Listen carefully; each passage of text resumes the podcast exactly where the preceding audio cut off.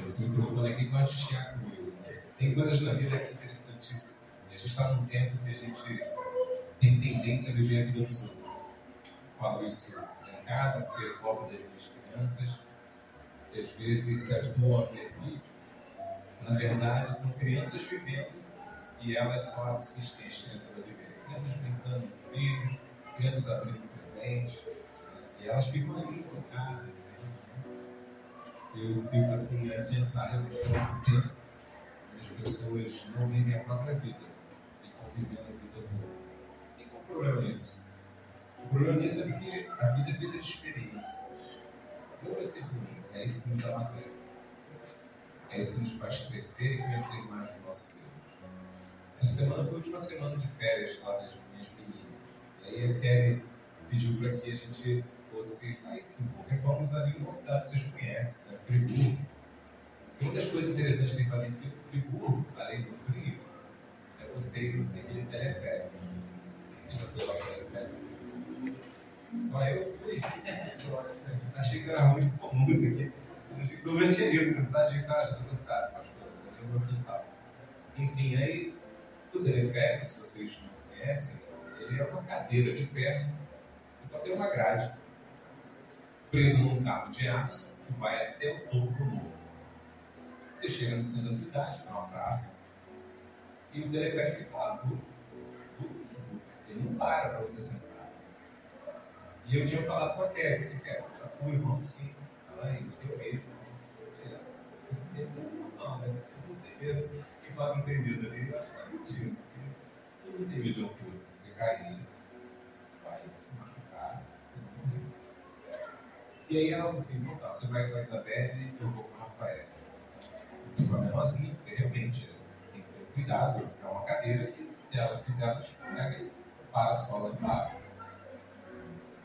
Aí, enfim, nos posicionamos, a cadeira veio e tal, o moço falando, olha, eu vou botar sua filha e você senta. Claro, só que a cadeira não para.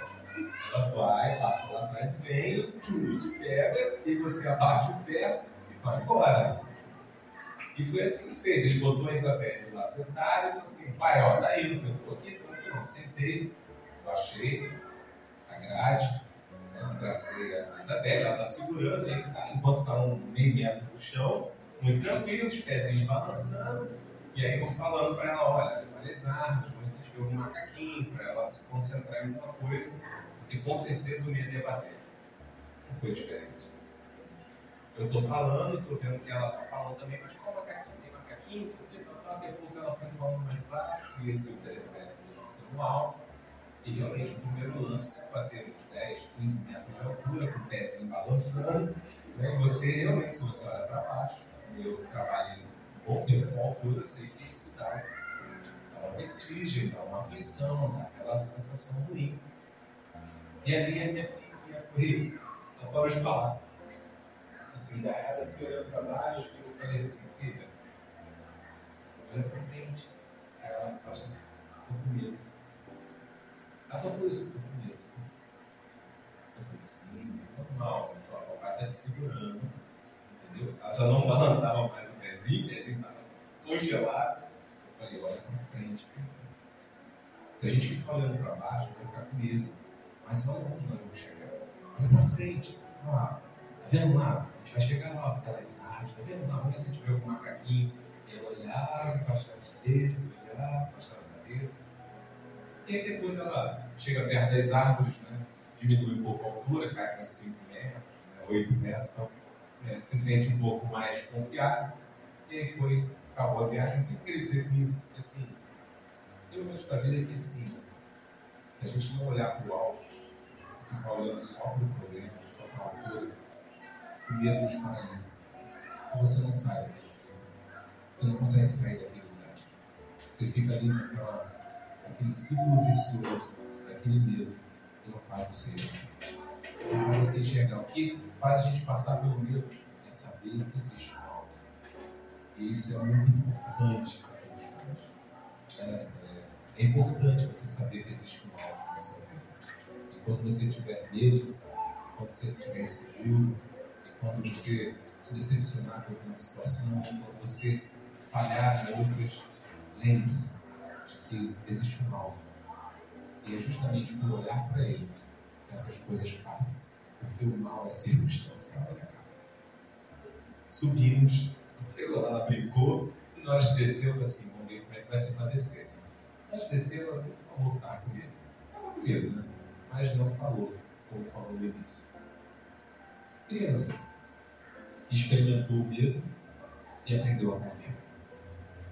E assim Deus faz conosco. Então viva. E são as experiências da vida que nos fazem amadurecer o nosso relacionamento com Deus. Amém? Zacarias 10, vamos dar sequência à exposição do livro de Zacarias. Eu quero ler para os irmãos, a minha versão é diferente, para que vai estar projetado para vocês, mas acompanhe a leitura de Zacarias 10, que diz assim: Peçam ao Senhor chuva na primavera, pois ele forma as nuvens de tempestade, e ele enviará aguaceiros para que todos os campos se tornem pastos verdes. Os ídolos do lar dão conselhos inúteis, os adivinhadores só predizem mentiras, e os que interpretam sonhos proclamam falsidade que não trazem nenhuma consolação. Por isso, meu povo anda sem rumo, como ovelhas perdidas que não têm pastor. Minha ira arde contra seus pastores, e eu castigarei esses líderes, pois o Senhor dos Exércitos chegou para cuidar de Judá, seu rebanho. Ele a tornará forte e glorioso, como um majestoso cavalo na batalha. De Judá virão a pedra angular, a estaca da tenda, o arco para a batalha, e todos os governantes. Serão como guerreiros poderosos na batalha, que pisam os inimigos na lama sob seus pés pois o Senhor está com eles na luta e derrubarão até os cavaleiros do inimigo. Fortalecerei Judá e livrarei Israel. Eu os restaurarei, porque tenho compaixão deles. Será como se eu nunca os houvesse rejeitado, pois eu sou o Senhor, seu Deus, e ouvirei seus clamores.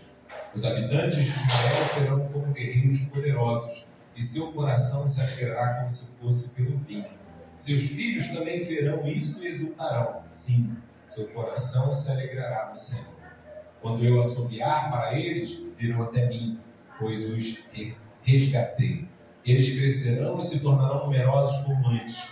Embora eu os tenha espalhado entre as nações, ainda se lembrarão de mim nas terras distantes. Eles e seus filhos sobreviverão e voltarão para Israel. Eu os trarei de volta do Egito e, o, e os juntei da Síria. Eu os estabelecerei outra vez em Gileade, no Líbano, até que não haja mais espaço para todos. Passarão pelo mar da aflição, pois as ondas do mar serão contidas e as águas do Nilo secarão. O orgulho da Síria será abatido e o domínio do Egito chegará ao fim. Por meu poder fortalecerei meu povo e pela autoridade de meu nome viverão eu, o Senhor, falei. A palavra do Senhor no nosso coração. O texto retrata um novo bloco em Zacarias, nós vimos a partir do capítulo 9 que há uma diferença, até o capítulo 8, falando sobre as visões de Zacarias, e dentro dessas visões um contexto de, de se restabelecer na terra, retornar do exílio, e aí traz então ali a visão de como Deus estava provendo ao seu povo Agora, a partir do capítulo 9, encontramos blocos distintos, blocos que não necessariamente se aplicam a esse tempo específico do exílio, do, do retorno do exílio, mas ele se estende ao período do exílio e pós-exílio. Então, é um texto que se aplica a ambos os, os momentos da história do povo. E aqui no capítulo 10 encontramos um momento onde Deus vai desafiar e mostrar ao seu povo uma, uma situação que eu poderia começar perguntando para você nessa noite: quem são os pastores na sua vida? Porque pastores aqui, a tradução coloca como pastores, mais à frente os líderes, é justamente aqueles que influenciam. Poderia ser um chefe, poderia ser um pai, poderia ser uma mãe, poderia ser um amigo que lidera um grupo de amigos, pessoas que estão à frente liderando ou influenciando. Esses são os pastores aqui mencionados. Tanto que ele diz que lideram para a dispersão, lideram para o que é errado, lideram para aquilo que não agrada a Deus e eles vão pagar pelo que fazem. Mas a minha pergunta volta então àquilo que eu quero que você pense. Quem lidera o seu coração? Quem é que te influencia? Quem é que governa? Quem vocês seguem? Quando eu olho para esse texto, eu fiquei pensando como poderia trazer para aplicar na nossa qualidade. E aí o texto fala justamente das influências, de como o povo de Deus foi influenciado e como o povo de Deus se deixou influenciar. E dentro disso acabou tomando decisões erradas, influenciados para o erro, influenciados para o pecado.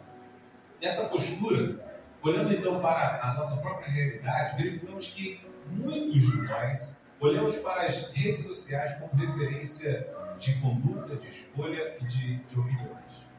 É muito comum ver como que no nosso tempo surgiu, por exemplo, uma expressão que traz isso nos influência, que tem uma, uma, uma, um objetivo somente de influenciar. Com isso, dependendo do seu nível de influência, eles recebem patrocínios, ganham dinheiro para isso. Porque eles conseguem captar a atenção das pessoas e de alguma forma se comunicar com elas, tocando em seus corações. Com isso eles vendem, com isso eles criam teorias, né, estilos de vida, com isso eles fazem com que as pessoas passem a sonhar os sonhos delas.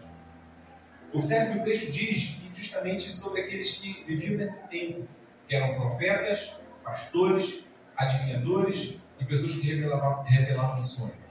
Quando eu olho para esse conjunto de de, de, de, situações aqui apresentadas, eu rapidamente faço um link sobre essa realidade que quem são os profetas hoje, quem são os que constroem os sonhos hoje, quem são os que adivinham circunstâncias hoje, se não o Google, se não os rios do Instagram, quantos de nós nos guiamos e construímos nossos sonhos a partir dessas influências? É isso que Deus está falando. Meu povo é influenciado. Nós também somos influenciados. E a pergunta fica justamente essa: né? e quem é que te influencia? Quem é que de alguma forma toca o seu coração? Quem é que consegue te convencer de que a vida deve ser assim, um assado? Quem é que faz você sonhar com determinadas coisas? Quem é que construiu essa sua perspectiva de vida?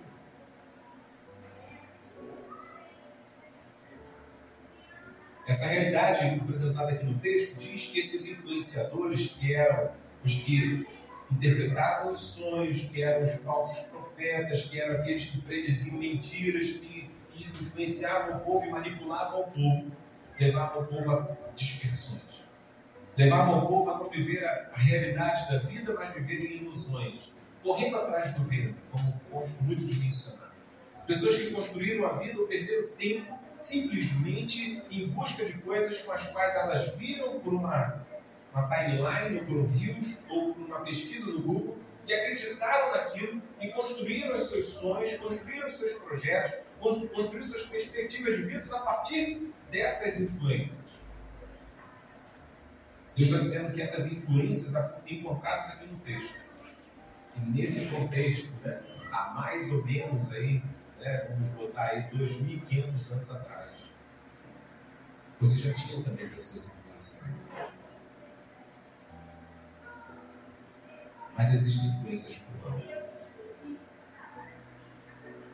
E eu quero aplicar esse texto trazendo essa pergunta. Quem são os seus influenciadores? A quem vocês servem? Quem constrói os seus sonhos e objetivos da sua vida?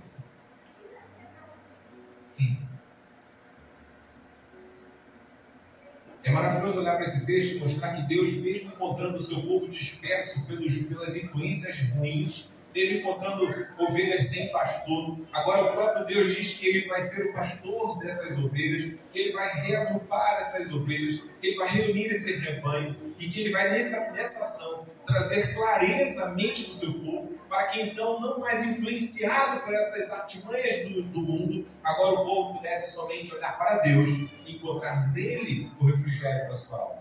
Encontrar nele a construção dos seus sonhos, encontrar nele o sentido para viver. Com isso, Deus então muda essa realidade das ovelhas sem pastor, se tornando Ele mesmo o pastor das nossas vidas. Deus está dizendo para nós, Vinícius, que assim, eu quero influenciar você. Você já ouviu adivinhadores de sonhos? Você já ouviu falsos profetas? Você já ouviu é, um monte de outras opiniões? Você já fez pesquisa no Google? Você já viu, já olha se, semanalmente tantas horas nos rios dos Instagrams e Facebooks da vida? Você está sempre buscando e agora Deus diz assim: agora eu quero que você pare e agora entenda que eu vou ser na sua vida. Eu quero ser essa timeline que te influencia. Eu quero ser esse lugar de pesquisa. Enquanto você tem as suas inseguranças, enquanto você quer construir seus projetos, enquanto você quer planejar a sua vida, quando você quer tirar dúvida, você busque em mim. Então Deus está sendo muito claro no seu povo. Deus está querendo dar um basta. Só, ou eu sou o único influenciador, ou vocês vão continuar construindo ídolos em suas casas. Vocês vão continuar vivendo de queda em queda, de precipício em precipício. Vocês vão continuar esse ciclo vicioso da perdição. Verifique então que dentro dessa manifestação Deus traz uma forma com a qual quer aplicar as nossas vidas nesta noite. E eu queria que a gente fosse bem atento a isso, porque eu digo para vocês que Hoje o celular tem um recurso interessante. Ele diz para você quantas horas você gasta em determinados aplicativos, não é verdade? Você já está lá para ver? É só eu comigo, né? Eu, vou, eu vou parar de perguntar para vocês, vocês me respondem. Né? É, nós temos. O celular te diz, você ficou tantas horas no Facebook, você ficou tantas horas no Instagram, você ficou tantas horas no, no aplicativo de editor de texto. Ele te dá ali quanto tempo você gasta semanalmente, você pode pedir até diário, ele vai te dar essas informações. E quando a gente para para ver esses números, a gente, uau! Eu gasto muito tempo com algumas coisas. E se eu faço um paralelo para ver, bem, quem me influencia mais? Com quem mais eu tenho contato, não é verdade? Até aquilo me incomodou. Parei, olhei disse, eu acho que se eu somar todas essas horas aqui, não vai dar o tempo que eu gasto orando, buscando a influência de Deus. Isso me trouxe vergonha. Por isso essa palavra se torna tão oportuna para a minha vida. Espero que seja para a sua também.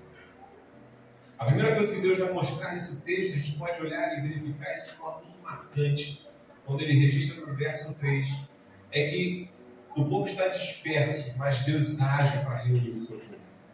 A esperança não está perdida de que as nossas mais escolhas que as nossas influências do nosso coração talvez esteja já corrompido por tantas influências do mundo, a nossa mente talvez esteja somente projetando coisas que o mundo deseja que a gente projete. O fato é que Deus diz que agora Ele vai agir como nosso pastor, nos reunindo novamente.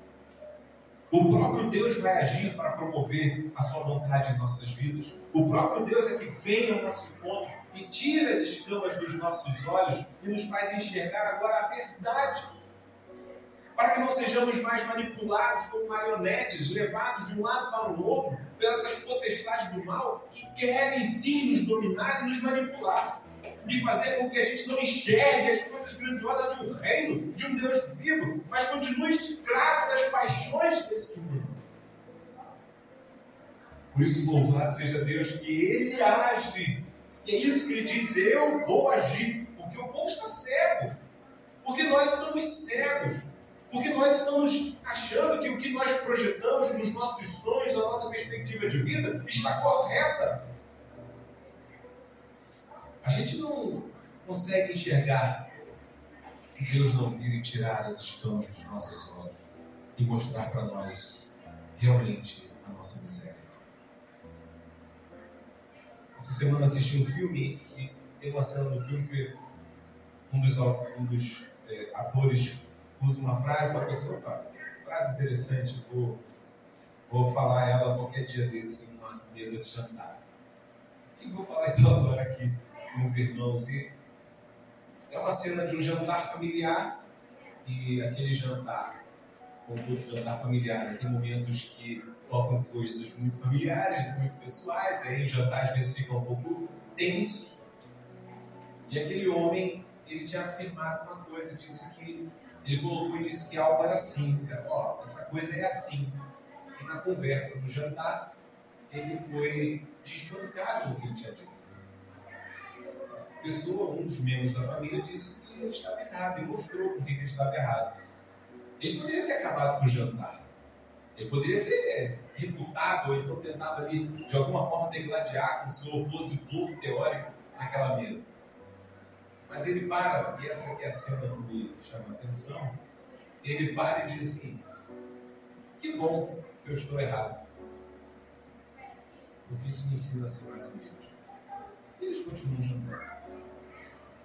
É, aquele homem não acabou com o jantar porque foi é, é, refutado por um membro da família.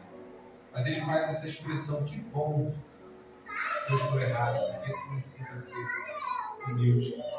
E isso é maravilhoso porque quando Deus age, Deus vem para expor as nossas faltas, Deus vem, vem para expor os nossos erros e que cada um de nós possamos, então, assim, que bom que Deus agiu para mostrar que eu estou errado, para que então agora eu possa ser humilde para viver uma nova experiência com Deus. Para dizer, Senhor, é verdade, eu estava cego, eu estava perdido, eu estava encantado com as influências desse mundo meus sonhos e meus projetos estavam todos calcados nas coisas que o mundo coloca como vitória e como sucesso. Eu só pensava nessas coisas, mas louvado seja o teu santo nome, que me mostrou que eu estou errado. Porque isso me faz viver uma vida diferente. Deus age para mudar a sua vida. Deus age para jogar por terra as influências erradas. Deus age para você. A segunda observação que podemos trazer no texto é que sobre essa ação de Deus existe uma resistência inimiga. O mal não vai ceder fácil. O mal não vai permitir que a verdade seja comunicada. O mal não vai querer que de alguma forma as pessoas sejam libertas da manipulação. Afinal de contas, a ideia da potestade do mal é justamente conseguir influenciar as pessoas para que elas não encontrem o caminho de vida, para que elas não cheguem a, a, a viver uma vida de adoração e serviço ao Deus vivo. O que o mundo quer, o que o inimigo quer, é justamente nos ocupar, para que o tempo passe e a gente não viva o que realmente devemos viver. O texto então nos mostra que a resistência chega ao ponto de combate o texto nos mostra que o próprio Deus agora vai à guerra. O próprio Deus vai agora guerrear para que a gente seja liberto. Essa imagem de guerra e de luta é justamente para nos mostrar que a nossa liberdade não foi conquistada meramente pelo ato de dizer, agora você é livre. Não, alguém teve que lutar pela sua vida. Alguém teve que guerrear para que você fosse livre. Alguém teve que pagar o preço para que agora então eu e você pudéssemos como o apóstolo Paulo declarou, agora livre, livre, eu decido me acorrentar a Cristo. A pessoa livre pode decidir. Essa imagem que mostra que o inimigo vai resistir a toda ação de libertação. Poderíamos aqui trazer, enumerar várias situações sociais que restringem a vida humana, que limitam o ser humano de viver a beleza da criação que limita o ser humano a viver a beleza da misericórdia, do amor, da verdade, da compaixão, que limita o ser humano a viver somente em busca dos seus próprios desejos mais baixos que o ser humano tem. Se você parar para pensar, quais são os grandes incentivos que esses influenciadores colocam? O que, que ele está te desafiando a fazer? Ou você correr atrás de dinheiro, porque o sucesso é somente quem alcança dinheiro. O sucesso da vida fosse isso. Se fosse assim, uma pessoa jovem, um adulto, no auge da sua carreira e em, crescimento, se jogaria de um andar de um prédio. Isso aconteceu essa semana. Não é dinheiro. A Groenlândia tem o maior índice de desenvolvimento humano. Lá as pessoas têm um percentual per capita altíssimo, mas o índice de suicídio lá também é altíssimo. Não é dinheiro que dá a realidade de sucesso. Mas a gente vê isso constantemente. É isso que às vezes a gente verifica. Verificamos nessas timelines também, trazendo esse aspecto do dinheiro, o outro lado daquilo que é muito ofertado é o sexo.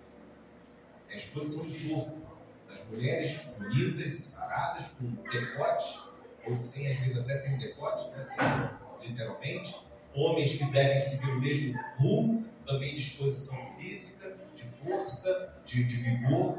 Observe que esses são os, as coisas que essas influências do mundo querem colocar, que são as coisas mais baixas do ser humano. Mas quando você desafia alguém a refletir sobre um texto, ela tem dificuldade. Quando você desafia alguém a se parecer com o seu Criador, como, por exemplo, sendo Deus o detentor de toda a sabedoria, sendo Ele a própria sabedoria, desafia cada um de nós também sermos sábios. Mas verifique como as pessoas hoje têm dificuldade de lidar com as experiências da vida. Como elas desistem da vida facilmente por causa das lutas e dificuldades que enfrentam, enquanto, na verdade, essas lutas e dificuldades são caminhos pelos quais eu e você somos lapidados, somos tratados por Deus, somos quebrantados. Mas não conseguimos, não conseguimos às vezes, aprender nem com as nossas lágrimas. O inimigo ele vai resistir para que você não enxergue o caminho que Deus te oferece. Porque a, a, a verdade liberta. Haverá uma resistência não. E qual é a sua busca? Um terceiro aspecto a ser observado no texto, pensando sobre esse ato da influência. Deus quer mostrar para nós então que Ele age para nos libertar, para tirar as escamas dos nossos olhos, o inimigo vai resistir, mas Deus vai guerrear e vai lutar, e já tem lutado e já lutou para te fazer o vencedor e te libertar. Deus agora mostra que o próprio povo também vai ser a sua arma. O próprio povo vai ser fortalecido para combater os soldados desse mundo das trevas. É maravilhoso olhar para isso, porque Deus nos liberta agora para que a gente também seja bênção onde quer que nós estejamos.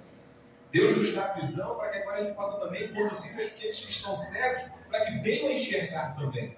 Deus nos tira das trevas e nos faz luz para que agora eu e você possamos iluminar em meio às trevas, mostrando a este mundo que há paz sim e que essa paz verdadeira está em Cristo Jesus. Não é a paz que o mundo oferece. Somos chamados agora a servir a Deus abençoando o mundo com o nosso testemunho sendo diferente. Nosso sucesso não é o que o mundo coloca como sucesso. Os nossos prazeres não é o que o mundo coloca como, como os prazeres que devem ser. E é interessantíssimo, naquela passagem que vocês conhecem, quando então os discípulos chegam lá com o lanche que eles tinham ido buscar, e Jesus tinha tido um diálogo com a mulher samaritana, e depois então ele chega com o lanche, Senhor, dá aqui o seu lanche, ele diz, eu não quero mais lanchar, e os discípulos, como assim? O senhor não comeu nada? Tem horas que senhor não come nada. Como o senhor não quer? Ele diz, porque o meu, o meu alimento é fazer a vontade do Pai. Era abençoar vidas. Isso é que alimentava Afonso. Esse é meu alimento. Não é um hambúrguer. Não é meramente satisfazer a nossa barriga, porque essa é a perspectiva do mundo. Alegra aquele que pode encher a barriga, alegra aquele que pode ter dinheiro na conta, alegra que... Isso é uma falácia. Para nós, Deus nos mostra que a alegria é viver a vida que Deus quer que a gente viva. A alegria é fazer a vontade do Pai. E é isso que Deus nos chama nessa noite. Eu e você somos agora soldados de Deus para viver para a glória dele, dissipando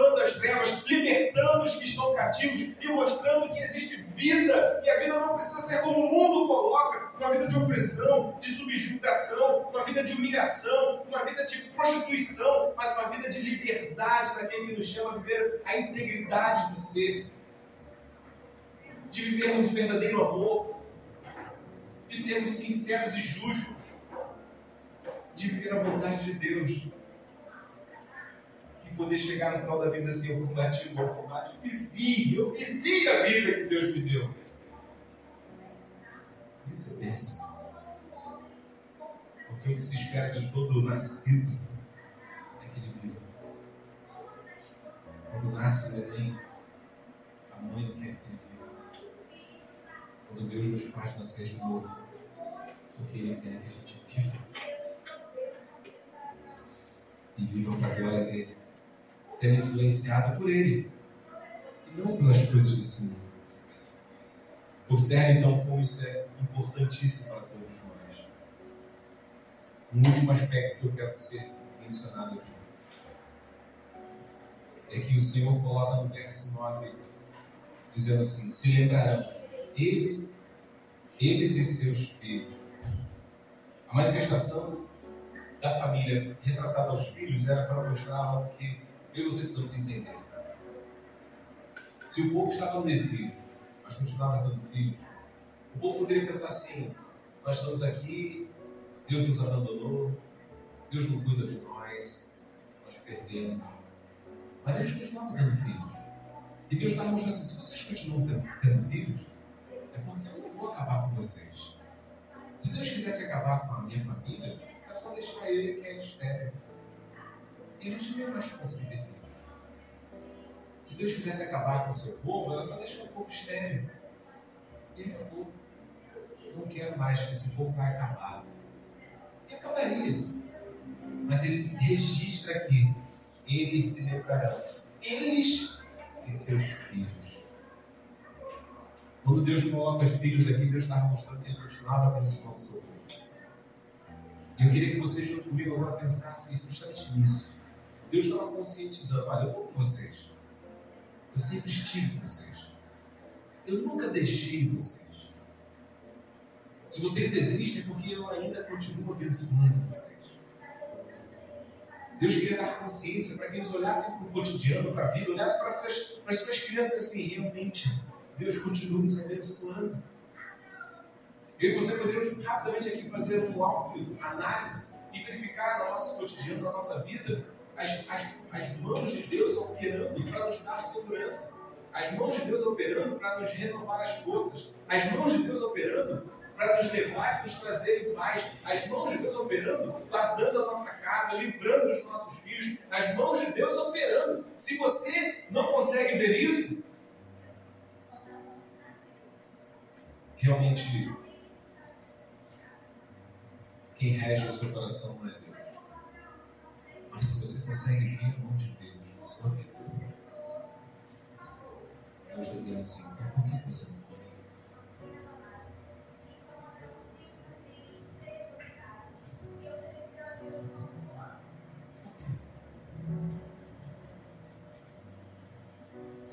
para o exílio e eu estou lá com vocês. E vocês foram para lá por causa do pecado de vocês. Porque eu entendi que não era para viverem assim, mas vocês não ouviram, vocês preferiram os influenciadores mundo e seguiram o caminho. Pecaram. Mas mesmo lá eu estive com vocês. Mesmo lá eu sustentei vocês. E agora Deus disse: Vocês duvidam que eu amo vocês? Vocês duvidam que eu estou com vocês? Quem aqui diria que nunca foi guardado por Deus? Quem aqui não teria um testemunho assim, olha, já passei por situações e vi a mão de Deus me sustentando? Quem aqui não teria várias e várias situações para contar? Então, quem aqui não vai ouvir essa voz de Deus dizendo: confia em mim, deixa eu te influenciar? Passa a timeline da minha palavra, ó. Tá passando dele. Eu hoje tenho celular, tem vídeo no celular, dá pra você passar mesmo. Curte as minhas mensagens. Procure em. Por que, que você não acredita? Por que, que você não se entrega? Por que, que é sempre difícil? Deus coloca o povo num checkmate. Deus diz assim: realmente o Senhor nos deu um checkmate mental. Como poderíamos dizer que não é isso? Realmente o Senhor nos ama. Realmente o Senhor tem cuidado de nós até aqui. E realmente às vezes a gente tem sido influenciado pelo mundo e não pelo Senhor. Simplesmente porque tampamos os ouvidos quando o Senhor diz e abrimos os olhos e os ouvidos para o o mundo diz. Realmente porque gastamos muito tempo correndo atrás daquilo que o mundo diz que a gente deve correr atrás. E negligenciando aquilo que o Senhor nos manda realmente viver. Queridos irmãos, concluindo a nossa palavra, chegamos ao momento de nos perguntar novamente: quem são os seus influenciadores? A quem vocês seguem? O que, que você curte? Isso vai construir os seus sonhos. Isso vai construir os objetivos da sua vida. Isso vai fazer com que você tenha perspectivas. Por isso, nessa noite, Deus nos chama a ter Ele como influenciador, a seguir Ele. Porque então Ele vai construir os nossos sonhos, os nossos objetivos, pautado na palavra dele. Quem você segue? Quem te influencia? Seja Deus influenciando a tua vida. Seja Deus. Vamos sua cabeça. Vamos nesse momento falar com o Senhor e Senhor. Às vezes aquele influenciador fala muito mais no meu coração do que realmente eu paro para ouvir uma voz. Às vezes eu vejo frases de autoajuda e torno essas frases como totens da minha semana, mas não gasto tempo lendo a tua palavra. Não procuro na tua palavra uma verdade para a minha vida.